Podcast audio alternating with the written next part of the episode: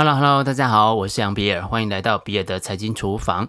这个世界到底有没有一种资产配置的策略，可以在任何的经济环境之下都能够奏效呢？这个问题可以说是非常大胆，许多经验丰富的投资人都不敢轻易的回答。但是呢，在一九八八年，桥水基金的创办人瑞达里欧尝试回答了这个问题。他说：“有的。”因为啊，他认为只要能够做到配置风险，而不是配置资金，不论啊处在经济周期的哪一个阶段，不论利率和通膨啊是高还是低，那采用风险评价策略 （risk parity） 就可以有效地控制风险，帮助投资人呢平稳地度过每个周期。截至二零二零年的四月份，桥水基金管理的资产规模高达一千三百八十亿美元，大约合四点一兆台币，包含世界银行、麦当劳、中国主权基金等等。那全球有超过三百五十家的机构法人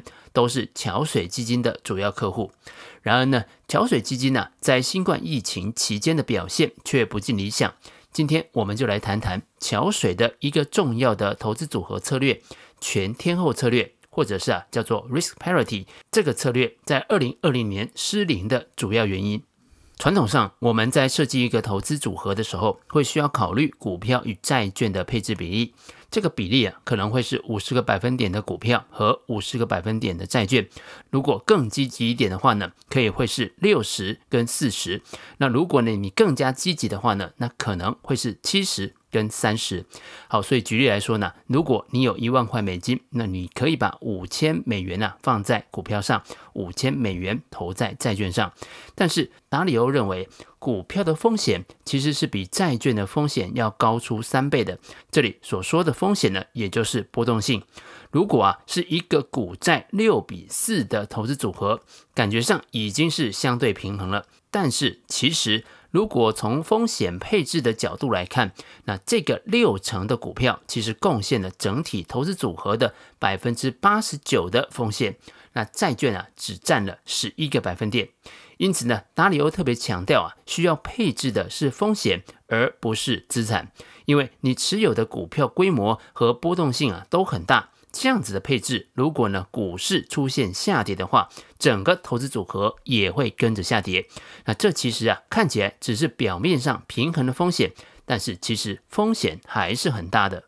达里欧的观点呢，可以总结为四个经济的节气，代表的可能是四种的不同的经济的环境，可能导致资产价格的上涨或者是下跌。划分的指标啊，在纵轴是以经济成长率，那越往上就越高。越往下，经济成长率就越低。横轴的部分呢，则是通货膨胀，越往右手边则越高。那越往左手边呢，通膨就越低。由此呢，可以画出四个象限。不过，虽然我们说是四个节气，但是啊，其实也有一点点不太像大自然的四季。这里并没有一个预先设定好的顺序，让你看一眼就知道呢，接下来的季节会到哪个地方去。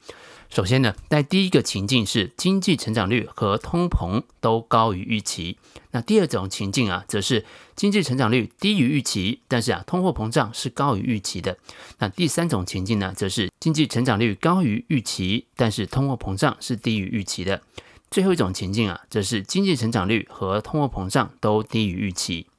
媒体的描述谈到全天候投资组合呢，通常指的是百分之三十的股票，跟百分之四十的长期债券，还有百分之十五的中期债券，七点五个百分点的黄金和七点五个百分点的大宗商品。然而呢，这样子的策略啊，从一开始就是一个错误的，因为全天候投资组合的重点并不在于精确的投资组合配置。而在于风险，因此啊，要创建一个全天候的投资组合，你必须考虑某个资产类别在经济的环境和价格方面会产生哪些相关的风险。当你根据啊相关的风险对投资组合做了合理的配置之后，那接下来就需要持续的调整投资组合。到底该怎么来做调整呢？这个全天候策略学术点的说法呢，叫做 risk parity。翻译啊，叫做风险评价策略，或者叫做均等风险贡献法。实际的操作方式啊，就是增加波动率降低的资产，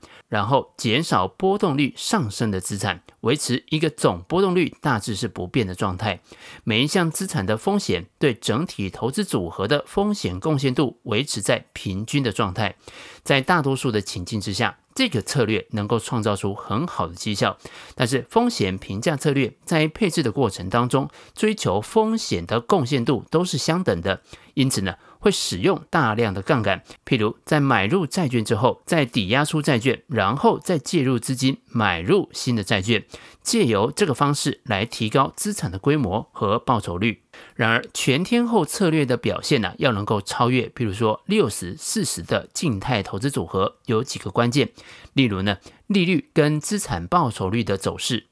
当无风险利率上升，使债券的报酬率跌幅大于股票的报酬率的跌幅的时候，或者啊无风险利率下降，但是债券报酬率的涨幅是小于股票报酬率的涨幅，这个时候全天候策略的绩效就不如六十四十的投资组合。或者啊，当资产的相关性改变，譬如说呢，当无风险利率上升，使得股债的报酬率同时下降，甚至。低于无风险利率，股债的相关性上升，都会加重风险评价策略的损失。那这个时候啊，最好的方式就是现金为王。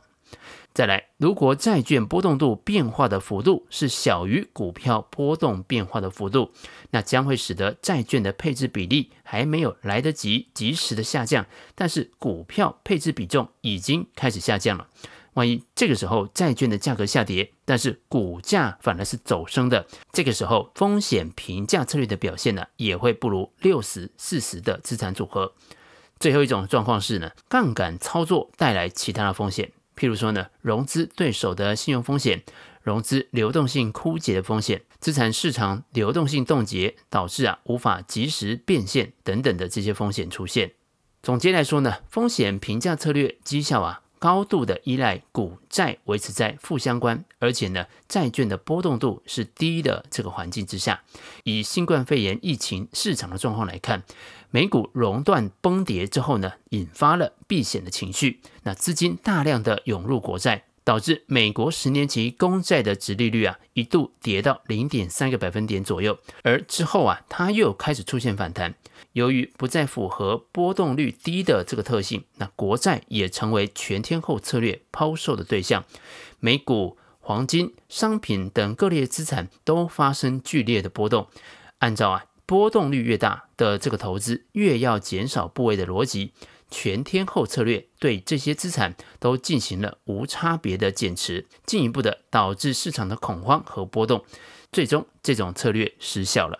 更重要的是呢，由于做多低波动的资产的同时，投资部位还加了杠杆，对基金的亏损是雪上加霜。由于联总会无限的宽松政策，那股票的价格上涨，债券的报酬率持续的下降。但是彼此的相关性却在不断的上升，未来无风险利率以及融资成本上升的几率也高于下降的几率。风险事件发生的时候呢，股债波动度都会明显的提高。似乎啊，在可预见的未来，全天候策略不会是我做投资组合时候的最好的选择。好，但是我们在文稿当中啊，还是附上了全天候策略，你可以选择来做配置的 ETF。有兴趣的话呢，你可以查看一下文稿。好，以上就是比尔的财经厨房想要提供给你的，让我们一起轻松活好每一天。我们下次见。哎，我想起一件事情，